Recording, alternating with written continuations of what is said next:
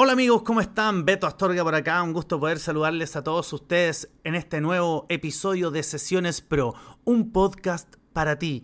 El episodio de hoy, el poder del storytelling. ¿Qué es el storytelling? Es la forma en la que contamos historias. Es la manera en que conectamos con nuestras audiencias contando una historia. Y si te pones a pensar, esto lo hemos hecho toda nuestra vida, porque toda nuestra vida hemos compartido nuestras ideas, hemos contado alguna experiencia, algo que nos ocurrió, algo que nos sucedió en algún momento de nuestra vida. ¿Sí o no? Nos ha pasado constantemente y nos seguirá pasando. Además, hoy por hoy, las redes sociales, TikTok, Instagram, YouTube, vivimos constantemente escuchando, viendo, eh, historias. Entonces, si te pones a pensar, es algo con el que todos los días te vas a encontrar. El storytelling, gente contando historias. ¿Y por qué es tan relevante y es tan potente? Primero, en el sentido personal, porque si tú sabes conectar con las personas y sabes expresarte de una manera poderosa, vas a poder crear en la otra persona una necesidad de seguir escuchando. Vas a poder estimular su cerebro para que se imagine ideas, para que se imagine cómo avanza, cómo progresa esta historia. Y eso es sumamente power, potente. Y en el sentido profesional, porque contando historias vas a conectar con tu audiencia.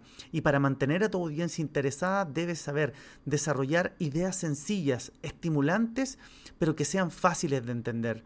Eso es sumamente importante que lo entiendas, porque la audiencia lo que menos quiere hoy en día es algo complejo. A las personas les gusta lo sencillo. Cada vez, mientras más simple sea, mejor.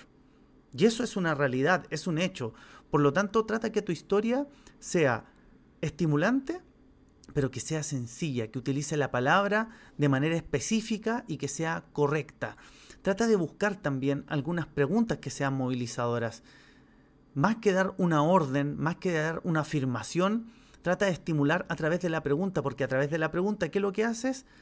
Invitas a que la persona pueda rellenar en su cerebro con la respuesta, pueda buscar en sus archivos. Entonces se involucra poco a poco en tu historia. Lo otro, trata de desarrollar y generar tensión.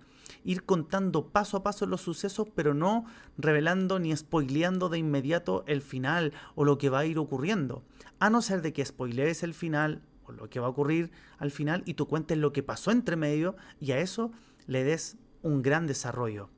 Trata de tener algún conflicto, algo que realmente impida resolver eh, la historia en sí, que algo que pueda tener ciertos obstáculos, cosa que cuando la vayas desarrollando y llegues al final, pueda la persona haber vivido un viaje del héroe, que tenga un inicio, un desarrollo, ¿cierto? Un conflicto, que se enfrente, casi lo resuelve, no lo resuelve, viene el conflicto, pero viene el, el power total y al final la resolución.